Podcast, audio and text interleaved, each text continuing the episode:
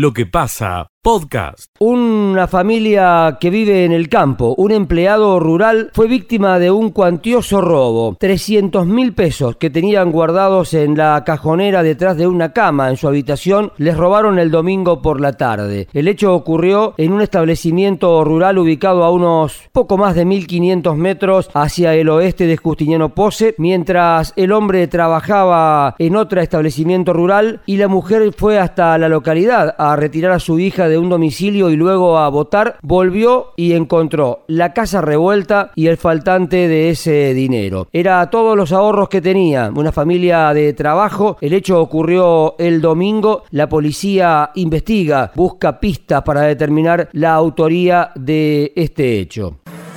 Escucha lo mejor de lo que pasa.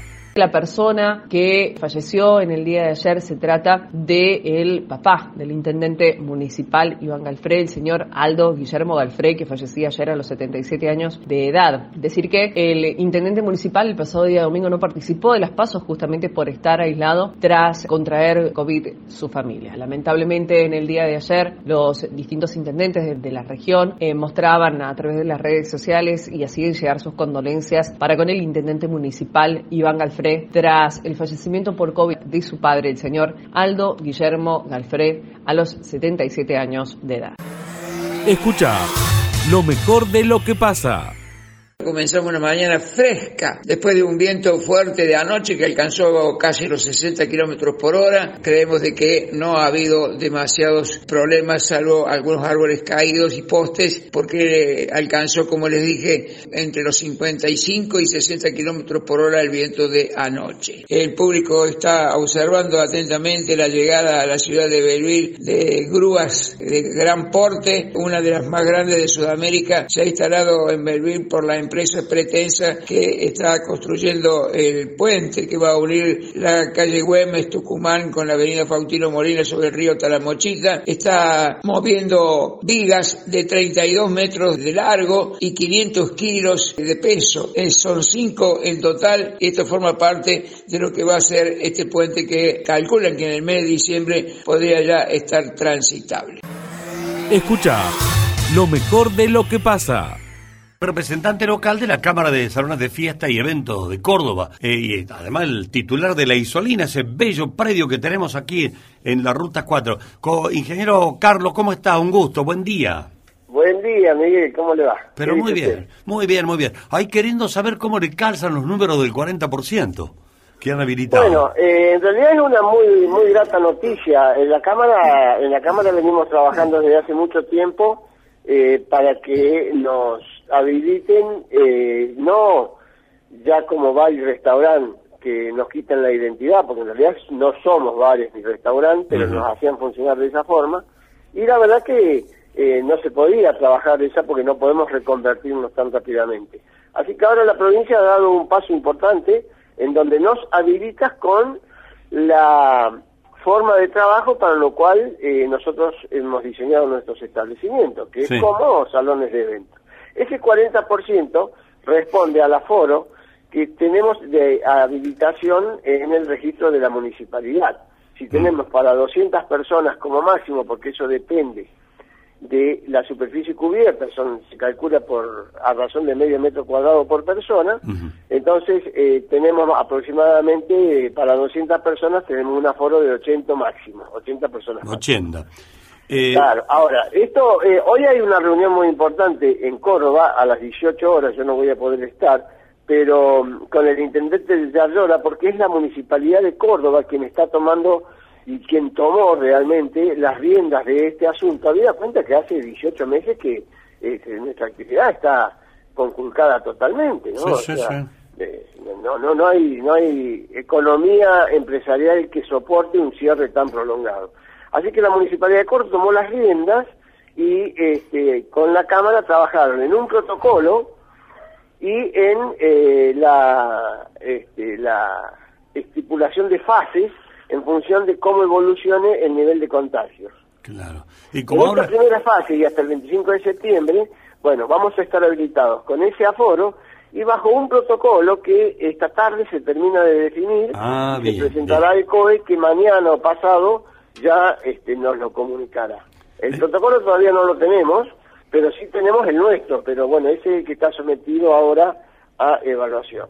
Bien, o sea que no podemos saber si se puede bailar o no, digamos, hoy, a esta hora. Bueno, en principio, en principio yo le comento eh, eh, las conversaciones entre bambalinas. En principio se tomaría la misma forma, forma de los espectáculos públicos, porque eh, eh, hay un error en la interpretación y en la normativa.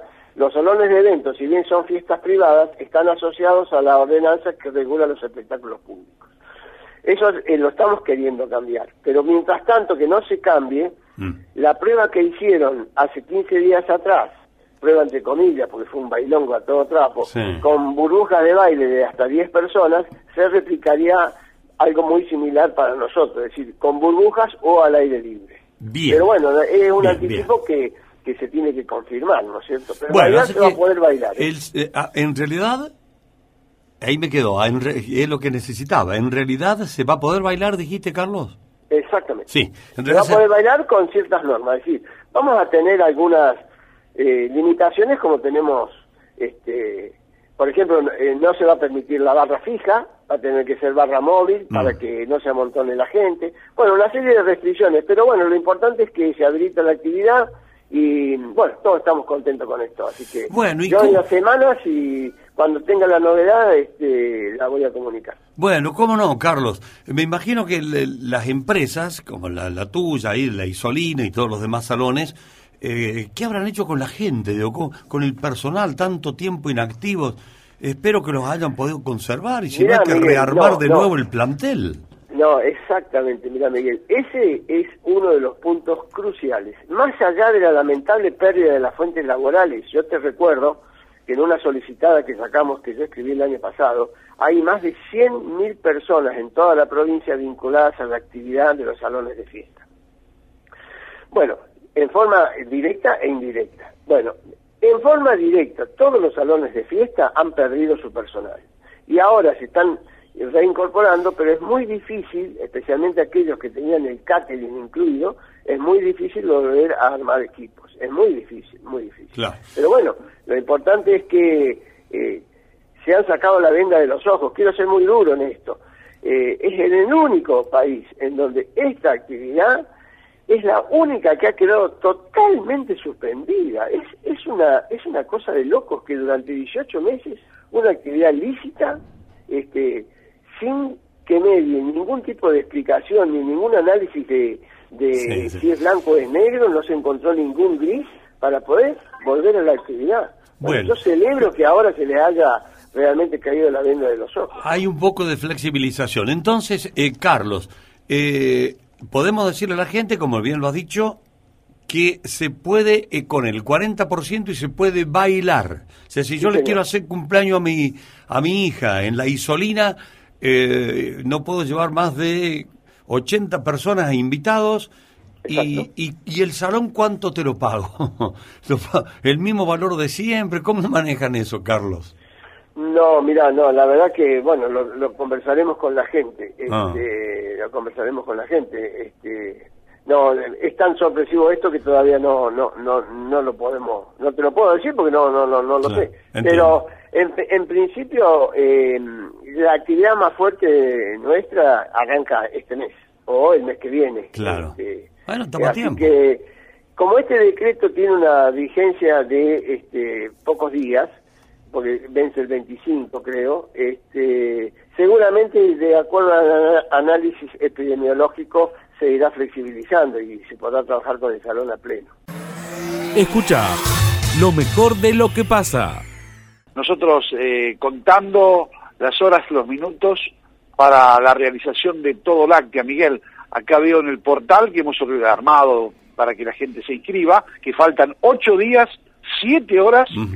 37 minutos y 50 segundos para que comience este evento que está destinado a ser la gran caja de resonancia de la cadena láctea de la República Argentina, Miguel. Sí, sí. Y va a comenzar el próximo miércoles 22 a las 9 de la mañana, inauguración con autoridades, eh, todo vía streaming por supuesto, con la jornada de lechería de precisión y tour lechero, también hecho con drones, con gimbals, con cámaras, con testimonios. Estamos eh, trabajando ya en horas eh, muy tempranas de la mañana en el INTA Manfredi, en el tambo intensivo que tiene el experimental de Manfredi, con un equipo de todo agro.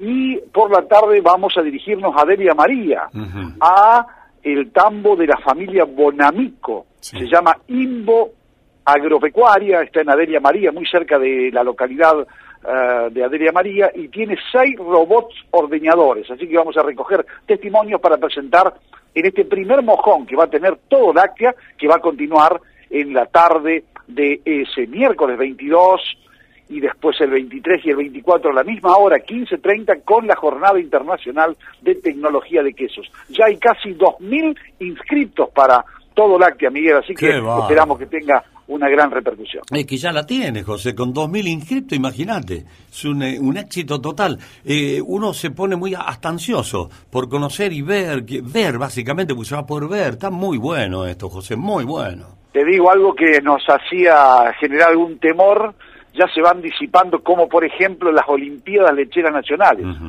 30 grupos de estudiantes, más de 100 estudiantes en el auditorio de la Universidad Nacional de Villa María, de la mano del Instituto de Ciencias Básicas y Aplicadas, van a estar ahí debatiendo y veremos quién levanta la copa. Se ha hecho, se ha confeccionado una copa similar a la copa de la Champions League para que sea una copa Challenger, quien lo gane tres veces se lo llevará definitivamente. Y bueno, esperamos que eso también con un suculento premio aliente a la participación. Es una, una, una justa de saber. Es, exactamente, es muy parecido a lo que es una justa de saber, se responde por lo que se llama múltiples choice o respuestas múltiples, con eh, hay que elegir una de ellas, y bueno, se trabaja en tres series, y los coordinadores de este estas Olimpiadas Lecheras Nacionales son dos docentes de la Universidad Nacional de Villa María, que es Nicolás Zambucetti y Alejandro Macaño, no recuerdo, creo haber acertado el nombre, y los mismos ah, coordinadores que tenían las Olimpiadas Lácteas de Mercoláctea, es decir, Guillermo Berra y Guillermina Osácar, que vendrán desde Buenos Aires para ser los presidentes y vicepresidentes del jurado que va a definir las Olimpiadas Lecheras Nacionales. Escucha lo mejor de lo que pasa. Bueno, ¿qué cree que ha pasado, Marco, después del domingo? Bueno, yo lo primero que la, primera lectura que hago es que yo quedé muy satisfecho porque en definitiva, aunque no llegué al objetivo, Miguel, nos pusimos la pista, nos mostramos, dijimos eh, podemos ser una opción. Eh, desgraciadamente la polarización que nosotros teníamos se dio. Eh, éramos conscientes que corríamos con con dos pesos pesados, imagínese usted, por un lado Negri Santos, apoyado por Mauricio Macri, y por el otro lado Juez de Loredo, apoyado por Lusto y Patricia Bullrich, nosotros no teníamos ningún apoyo de nada, simplemente era mostrar que nos visualizaran, que realmente nos se diera la, la situación, y bueno, no se llegó, pero, pero yo creo que ahora es trabajar todos por el mismo, por lo mismo, Juntos por el Cambio hizo una gran elección en Córdoba, una gran elección a nivel nacional y habrá que consolidarlo en noviembre. Bueno, Marco, ¿te parece que va a ser fácil juntarse y trabajar juntos, pechar para el mismo lado? Y los trabajos no son fáciles, pero tampoco son imposibles. Yo mm. creo que la meta está bien clara, lo dejó la gente bien claro, los 113 mil muertos, la economía destruida, la situación que se vive, yo creo que es un claro mensaje que hay que interpretarlo y bueno, la, interna pasó, las listas se consolidaron y ahora este, hay que trabajar todos juntos en pos del objetivo. Si el objetivo es sacarle el quórum al kirchnerismo en el Senado, bueno, está bien claro que hay que trabajar por eso y hay que dejar de lado cualquier diferencia que haya. Marco, ¿qué diferencia hay entre la economía destruida que mencionás de este gobierno con la economía destruida de Macri? Yo creo que se equivocó el camino, porque fíjese, Miguel, que a mí no me cuesta entenderlo desde mi posición de productor agropecuario eh, muy básico, que se haya elegido como ser eh, cubrir el déficit tremendo del Estado con emisión monetaria generando inflación y no hacerlo con 1.100 millones de dólares como ser que hubieran ayudado y mucho, que se perdieron por ser la exportación de carne vacuna que no la comemos.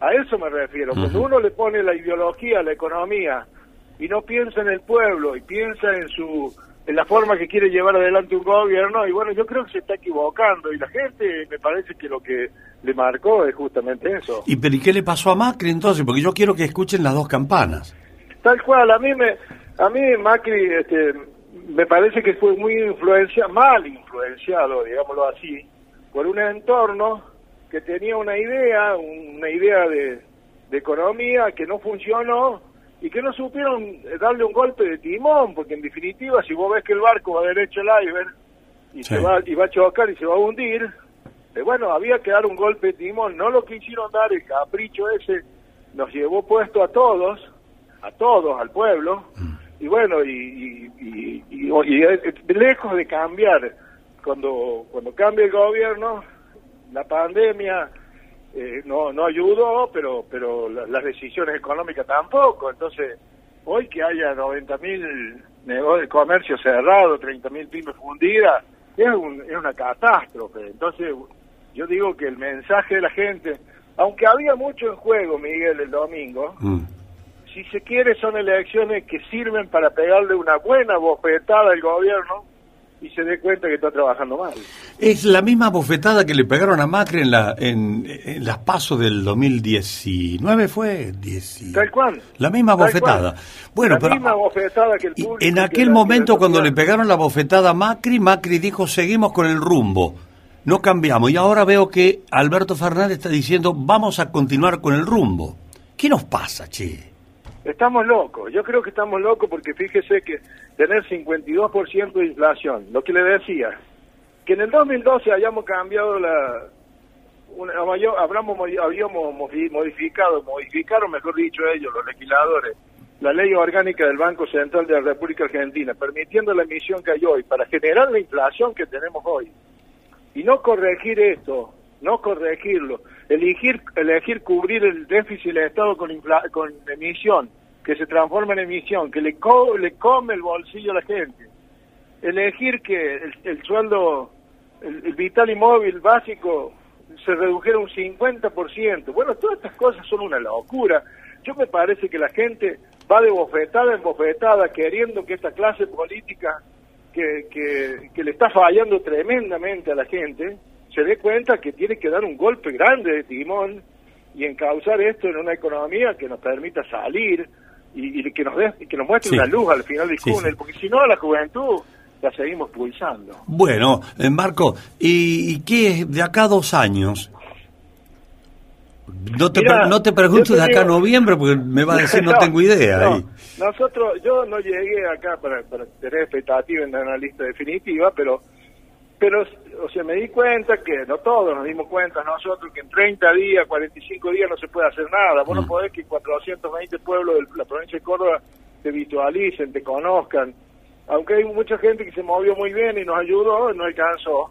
Entonces yo creo que hay que ponerse a trabajar desde hoy para dentro de dos años y que nos encuentre en otra situación. Si no es a mí, será otro pero, pero que las perspectivas no sean las de ahora, sino que sean distintas. Bueno, Marco, muchas gracias por atendernos. Queríamos un poco la mirada de un candidato que no pudo, no llegó. Exactamente, pero usted fíjese la, la, diferencia que cuál fue. El lunes, ayer, Marco Giraudo se levantó y salió como productor agropecuario como lo hace todos los días a trabajar y acá estamos, porque le vamos a ir poniendo el pecho a esto, le vamos a ir poniendo el pecho, no, hay, no queda otra, no hay otra opción, no tenemos posibilidad de irse del país, no quiero irme del país, ni se me cruza por la cabeza, y me parece que acá lo que tenemos que hacer es, con este tipo de reacciones que tuvo la sociedad, demostrarle al gobierno que podemos mejorar, que podemos encontrar un rumbo que le mejore la vida fundamentalmente a los que le están pasando muy mal y que, que realmente esto cambie, ¿no? Escucha lo mejor de lo que pasa.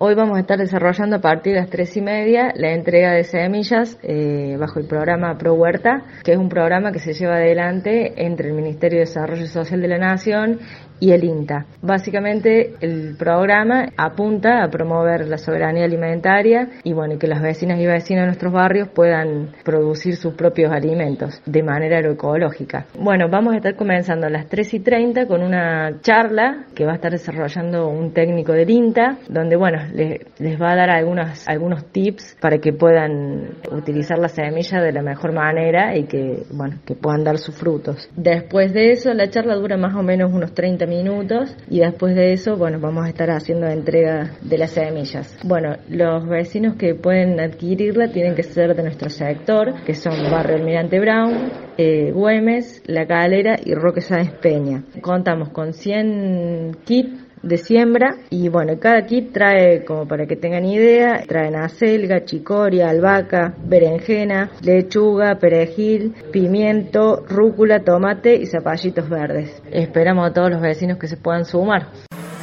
Escucha lo mejor de lo que pasa. La carrera que ya de esta mañana está trabajando eh, temprano con este sector de la ciudad. A ver, Marce, contanos por favor vivencias. Bueno, muchas gracias, Miguel. Efectivamente, eh, charlábamos esta mañana con la coordinadora del jardín maternal eh, que lleva el nombre de una vecina que impulsó muchísimo para que este jardín maternal esté en funcionamiento, María Ida mm, Álvarez, y hemos charlado con Viviana Faceli, la coordinadora, y ahora estamos ubicados en calle Rucci al 1223. En realidad que siempre nos atienden, nos reciben muy bien.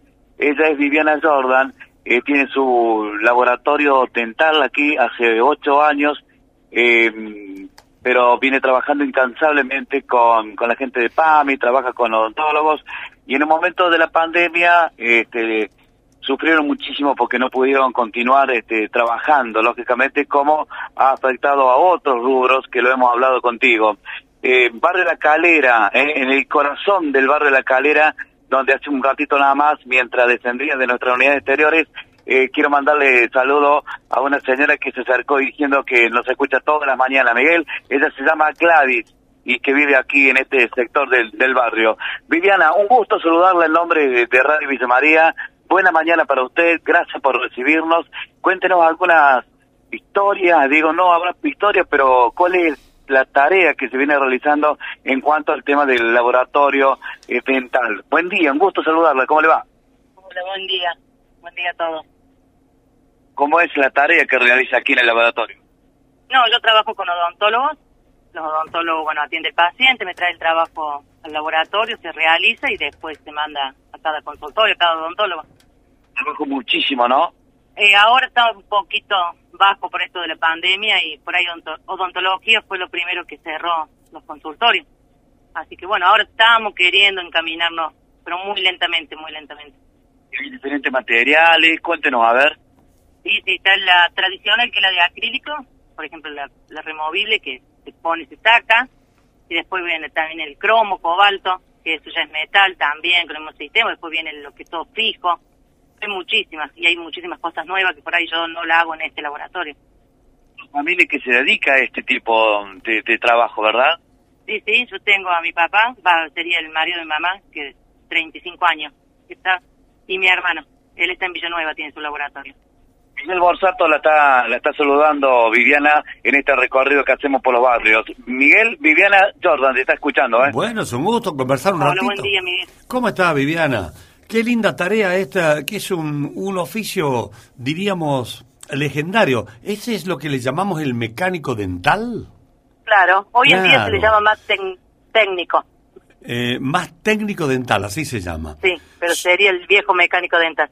Y si yo voy a un odontólogo y, tengo que hacerme una, una prótesis, sí. ¿y yo qué puedo? ¿Puedo optar por este eh, técnico dental? No, sí o sí hay que ir a un odontólogo. No, no, está bien. Yo ya fui al odontólogo. sí. Sí, ya fui. Yo, yo, estoy diciendo, me voy al odontólogo y me dice, bueno, vamos a hacer eh, un, un implante o, bueno, vamos a hacer una... Eh, sí, una prótesis. Una prótesis, una corona, no sé, un, un aparatito de eso que, que eh, puedo ir a tu laboratorio, a tu taller dental y ahí me lo fabricás. Claro, pero me lo tiene que mandar sí o sí el odontólogo. ¿Usted venir, el paciente, directamente al laboratorio? No. No Usted tiene que ir al consultorio, el odontólogo hace el trabajo que tiene que hacer, él me trae el trabajo, yo no puedo tener contacto con el odontólogo, con el Ah, paciente, con. Bueno, por eso dije. porque yo ya sería, sí o sí, usted tiene que ir a un odontólogo y un odontólogo me trae el trabajo y lo realizamos. Correcto, pero eh, no podés tener contacto con el paciente. No, no se debería. Bien. No, ah, y eso no se debería dejar un lugarcito ahí como para que alguno lo hace. No, y bueno, porque se, según el cada laboratorio, no sé cómo se trabajarán los otros. Una vez que nosotros trabajamos con odontólogo, no podríamos estar trabajando con pacientes, porque como que le estaríamos sacando el trabajo al odontólogo. Eh, Viviana, Es como un como respetando el otro, está bien, está bien. Sí, además son reglas del juego, ¿no?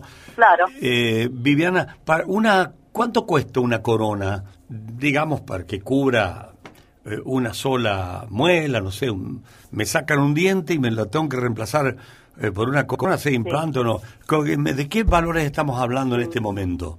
No, ni idea, ni idea, Miguel. Eso sí o sí lo maneja el odontólogo. Ah, todo pasa por el odontólogo. Todo pasa por el odontólogo. Yo solamente recibo el trabajo, lo realizo y se lo vuelvo a mandar. Pero me Tiene imagino- muchos pasos pero hasta me- terminarlo. Me imagino que cobrás, Viviana, a trabajar en Sí, mano. sí, sí, sí, sí. sí. Bueno, eh, ¿y qué es lo que más se usa? Entonces, estoy tratando de buscar algo para que el que esté escuchando diga, ¿qué es lo que más usa la gente ahora que estamos en crisis? Lo más caro la- es... Sí. Han optado por las prótesis, Miguel. Prótesis. Porque por ahí si se querían hacer algo fijo está muy caro, que es entendible porque es un trabajo muy grande. Entonces eh, terminan haciéndose prótesis. La, la más común, la tradicional. Ujú. Que es lo, que bueno, es lo que dijiste ahí hay trabajo. que puede ser con acrílico u otro... acrílico. Bien. sí, acrílico, acrílico. Bueno, Tiene unos cuantos pasos, por ejemplo, el odontólogo la trae, el- trae lo que es la impresión de la boca, se hace el yeso y sobre ese yeso se va haciendo trabajo. Van y vienen el odontólogo, por lo menos cinco veces, Ah. hasta estar el trabajo terminado.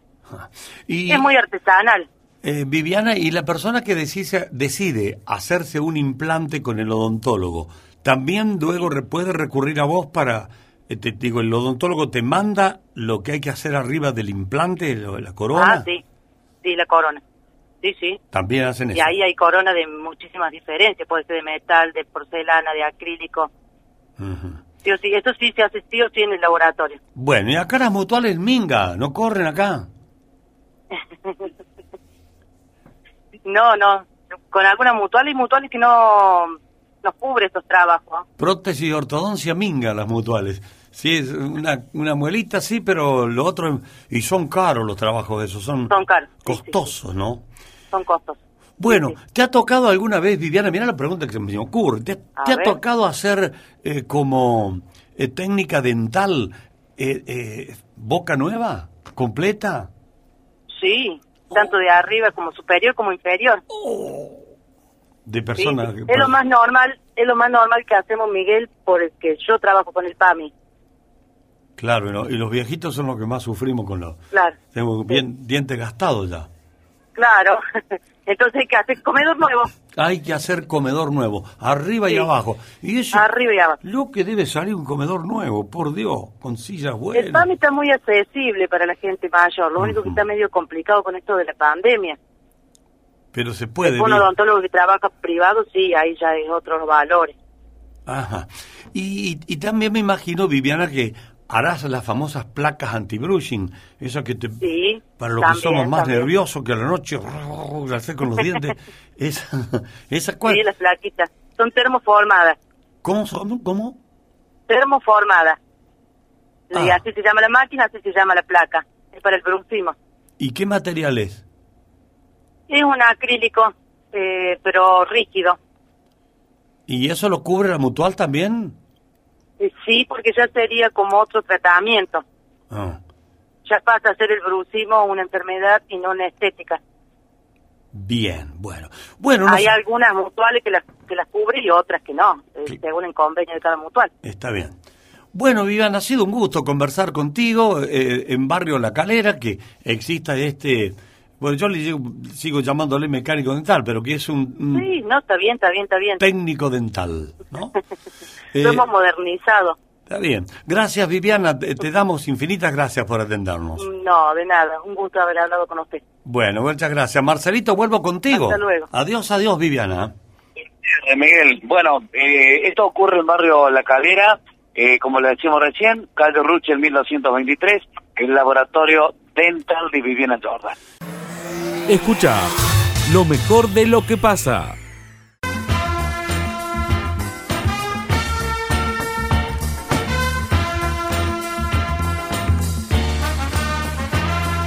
Che, qué lindo va a ser recordar tantos tiempos hermosos que nos ha regalado el boxeo en Villa María. Juan Manuel, querido, te saludo desde aquí, desde la radio Villa María. ¿Cómo estás, Juan Manuel? ¿Qué tal? Buen día, muy bien. Feliz- Gracias por su llamado. Feliz día del boxeador, primero. Muchísimas gracias, muchísimas gracias. Bueno, a ver, contanos cómo te estás preparando para este combate que nos involucra a todos con el entusiasmo, las ganas, nos estimulás a todos. Eh, bueno, eh, ya veníamos entrenando fuerte, bueno, ahora ajustamos un poquito más el entrenamiento, el tema de los guanteos. Eh, bueno, mi entrenamiento consta de, de tres turnos, eh, uno por la mañana, que generalmente corro, otro al mediodía, en donde hago una parte física, y por la tarde hago todo ya lo que es referido a boxeo, que puede ser guanteo, o trabajo en bolsa, o, o alguna otra cosa referida a lo que es boxeo. Claro, y bajo las órdenes de quién, eh, Juan Manuel? Bueno, en Villa María yo realizo la parte física y la parte eh, técnica la estoy la estoy haciendo con mi papá, eh, porque bueno, eh, yo estaba traba- estoy trabajando con un técnico que es de Córdoba, pero al estar nosotros en Villa María se nos complica viajar todos los días a Córdoba, Me imagino. así que debo realizarlo acá. Bueno, ¿y qué sabes de este chico Brian Bastida? Eh, no, bueno, un boxeador que, que eh, bueno, es el campeón sudamericano. eh, sé que, que es un boxeador ofensivo, que, que, que tiene pegada. eh, así que bueno, estamos trabajando sobre eso. Eh, sé que los primeros rounds, bueno, es un poco peligroso. eh, pero bueno, son va a ser un choque de estilos. Eh, yo soy un boxeador más tiempista, contragolpeador. Eh, camino bien el ring, así que a trabajar y seguir trabajando sobre eso. Sí, ya más o menos te conocemos, porque además eh, vos tenés sos cinturón latino de la OMB, así que tampoco sos Eh, improvisado. Eh, es así, yo ya tengo 16, co- eh, 16 combates, 9 por nocaut. Eh, soy campeón OMB latino y hace dos años fui campeón CMB latino también.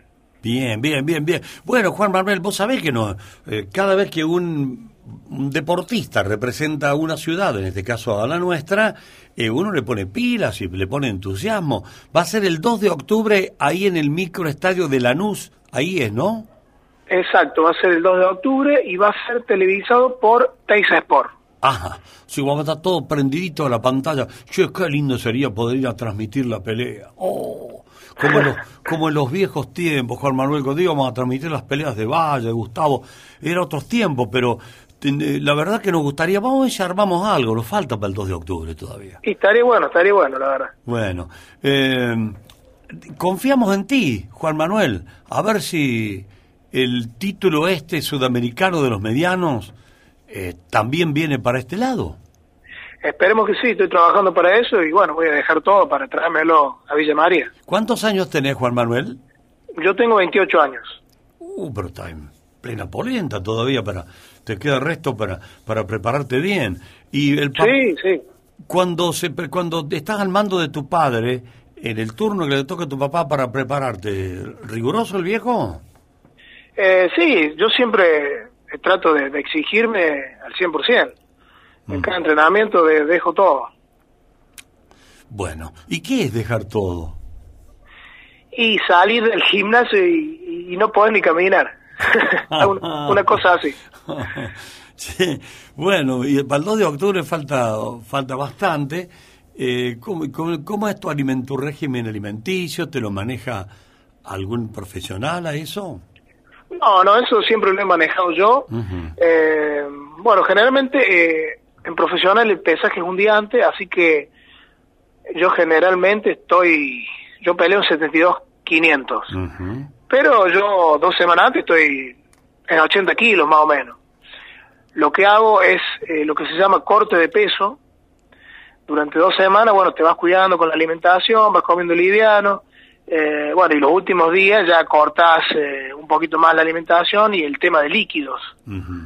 Bueno, doy el peso y ya para el otro día tengo mis 78, 79 kilos de nuevo. Claro, y, y, en ese día, ¿qué pasa con la panza y el hambre? ¿Cómo se maneja eso? Porque hay un día, ya diste el peso y después de no hay que modificarlo. Eh, sí, no, pero siendo, digamos, siendo tranquilo y haciéndolo con, con, con tiempo, eh, no llegas tan exigido y, y no llegas con, con ningún otro problema, digamos. Además me imagino que la cabeza está muy pensante en la pelea y no en la comida, ¿no? Uno es una instancia muy decisiva para tu vida profesional, así que por ese lado. Sí, yo soy, siempre trato de, de estar tranquilo y bueno, confiado en mi trabajo. Escucha lo mejor de lo que pasa.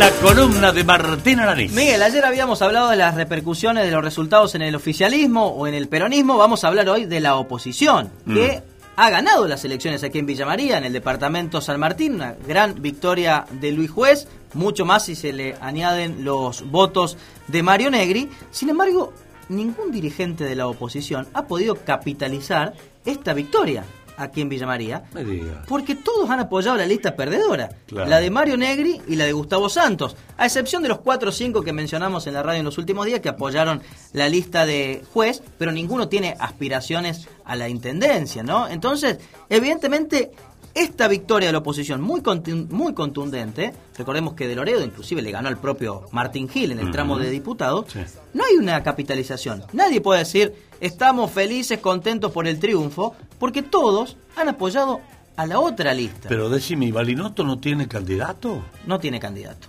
No, Miguel. Ah. No tiene candidato. No, no, el Frente Cívico no tiene candidato. De hecho, eh, los principales actores que veíamos en el último tiempo, Omar Rabaglio, pienso que Giselle Machicado, ni aparecieron en la elección. Ni aparecieron, solamente fue eh, Balinotto cuando venía juez aquí a, a Villa María. Y en el caso de Loredo, Nicolás Marcotegui, Tati Cetra, quienes no se presentaron, recordemos, en la turbulenta elección interna de la Unión Cívica Radical. Es decir, no hay una capitalización directa, nadie puede salir a decir hemos ganado y por ende tenemos una aspiración mayor en la ciudad. Inclusive me dicen que hay malestar con la propia Cecilia Fernández, presidenta de la UCR, porque utilizó, lo que me han dicho, el Partido Radical, la Casa Radical, para hacer campaña por Negri. Cuando en realidad, te acordás que lo Ah, hablamos, claro. Miguel, Sí, es sí. la casa partidaria y deberían tener todos la posibilidad de utilizar ese espacio. Y dice que solamente se ha utilizado para Mario Negri y de hecho fiscalizó el fin de semana también. Y hay bronca por eso. Y hay mucha bronca por eso, sobre todo en los sectores que han ganado esta interna, es decir, eh, allí la presidenta tiene que ser imparcial, tiene que recibir a todos y no formar parte de ninguna lista. Bueno, hay malestar en ese sentido para Cecilia Fernández. Y en la región tampoco se puede capitalizar la victoria, Miguel, de Luis Juez. ¿Te acordás que te había señalado que Liliana Roech, intendenta de Ticino, Sí. y también Marcos Carazo, intendente general Cabrera, tenían la posibilidad de ser diputados nacionales en diciembre si ganaba Negri y Santos, porque Negri llegaría al Senado de la Nación y también Soer el Zucaria llegaría al Senado de la Nación, dejando la Cámara de Diputados y por ende Roech y Carazo llegarían a la Cámara Baja. Claro, no ganó Negri, no ganó Santos y por ende Negri y Zucaria van a seguir en la Cámara de Diputados. Por ende, Liliana Roech y Marcos Carazo van a continuar en la Intendencia hasta el 2023. Sí. Evidentemente, ha sido muy fuerte el impacto de la victoria de juez, no solo en el total general, sino hacia la propia coalición junto por el cambio. Sí, sí, sí. Porque pateó el tablero totalmente. La estructura radical del interior y la estructura radical del PRO, en su mayoría, trabajaron para la lista que perdió. Y además tenía el apoyo de Macri esa lista. Entonces, el lío que ha hecho Luis Juez, evidentemente reordena el tablero. Hoy va a conducir la oposición en Córdoba, Luis Juez, y por supuesto en la capital provincial, seguramente este rol le va a quedar a Rodrigo de Loredo. Bueno, por ahí aparece el caño arrogante. Por acá opinan, no sé eh, quien capitalizó fue José Bachicha Sánchez. Bueno, no se lo vio en ningún lado a Bachiller Sánchez. Uno ha, ha cubierto. Sánchez, yo no lo he visto. Yo no lo vi en ningún lado, sinceramente. Pero ¿por qué será la- en qué fundará la, la opinión el oyente, no? Claro. Yo no lo vi en ningún lado. Que haya trabajado tal vez de manera silenciosa, pero en los actos y en las reuniones de aquí de Loredo y Juez, yo no lo vi. En las que estuvo, no, no lo vi. Entonces, evidentemente no hay nadie que, pueda. Vos decís que el caño arrogante no tiene perfil. No, me parece que no tiene ninguna aspiración, me parece, para intentar algo más que simplemente el apoyo. De hecho, es un amigo histórico de juez y fue Sí. su abogado, Luis Ey, Juez, ¿no? es- es su Eh, abogado. entonces, pensando en la municipal, porque hay algunos dirigentes que se animan a decir que en el 2022 va a haber elecciones municipales en la oposición, porque Gil va a asumir la Cámara de Diputados y no va a haber licencia. Bueno, es la discusión que hemos planteado en la jornada de ayer. Y algunos ya se ilusionan con que va a haber elecciones en el 2022. Y claro, están viendo quién puede ser el candidato de la oposición si así ocurre. Del lado del oficialismo me dicen que esto no va a ser así. Che, ¿y qué es de la vida de Capitani? Bueno, este es uno de los dirigentes, ¿no? El Capitani trabajó para Mario Negri y Gustavo Santos, ¿no? Y sin embargo, lo vemos en las redes sociales visitando casas, comercio, digamos, tiene una aspiración local, Darío Capitani, que es para la intendencia municipal, la intendencia, ¿no? ¿Sabe que una- Pero o- otra cosita que quería plantearte en términos de análisis ¿no? y de hipótesis. Eh, esta derrota del PJ en Villa María, tanto para Castelo como para Gil, después la, la, la diferencia entre ellos es otra cosa. ¿no? Sí, exacto. Eh, ¿Le beneficia a Marcos Bobo? es el dirigente que quiere unir a los dos espacios. Eh, me parece que es el dirigente que viene a esto, ¿no? Quiere ser como un nexo entre estos dos polos dentro del peronismo que hoy parecen insalvables. Pero claro, en esta elección ha quedado muy marcada, ¿no? Su posición, de hecho es el secretario de comunicaciones del gobierno Sí, de Córdoba. Sí, pero ha tiene quedado aspiración a ser, intend- a Sí. ser candidato a intendente. Exactamente. Él aspira a ser candidato a intendente, no lo va a decir públicamente todavía, pero tiene esa aspiración y de hecho cuando uno lo ve trabajando y llegando a instituciones y demás, el objetivo es ese. No sé si lo va a decir después de las elecciones o lo irá a decir más próximo al 2023, pero tiene esa aspiración. Pero ahora me parece que ha sido uno de los dirigentes que no le ha ido bien, porque a todos Mm. hacemos por Córdoba no le ha ido bien, no. ni a Castelo, ni a Vedano, ni a, ni a mm, Frosasco, ni a Marcos Bobos, forman parte del espacio que en Villa María sacó el 16% de los votos, Mm. esto es así. Y también eh, Martín Gil, el otro dirigente local, están contentos porque vencieron a Hacemos por Córdoba y hay alegría por eso y han vencido a la estructura provincial. He charlado con algunos de ellos y, y de allí se fundamenta el, Se la alegría. Tan fortalecido. Claro, la alegría y el festejo. Mm. Pero claro, uno cuando observa los números un poco más fríos, tal vez, eh, el Frente de Todos en Córdoba sacó el 11% de los votos, lo mismo que sacó Unidad Ciudadana y lo mismo que sacó el Frente para la Victoria. Digamos, Claro. Es un núcleo duro que es muy difícil de romper. Digamos, el cordobés, en términos generales, 9 a 1, vota en contra del kirchnerismo cuando hay elecciones generales. Entonces, la victoria y la alegría de Gil es por lo local y no por la No, general, sino por Sí, sí, vencer sí. a Castelo, Por eso ayer- básicamente. ayer te preguntaba qué era más importante. Para Gil, Para vencer Gil. a Castelo, claro. Claro, vencer a Castelo. Y, y, obviamente quedarse con la conducción del Partido Justicialista en Córdoba, en Villa María. ¿no? Bueno, así que panorama incierto como más incierto, incierto. Muy incierto, Miguel. Y vamos a tener de aquí hasta noviembre el tablero ordenado, ¿no? Para el, el comicio. Y después del 14 arranca otra historia en el plano local. Veremos si sigue Martín Gil en la intendencia, si vuelve, si se va a diputado, si no vuelve, si a Castelo va a apoyar licencia, no va a apoyar, qué va a hacer la oposición, habrá elecciones municipales. Vamos a tener política después del 14 de noviembre para tirar para arriba. Lo que pasa, podcast.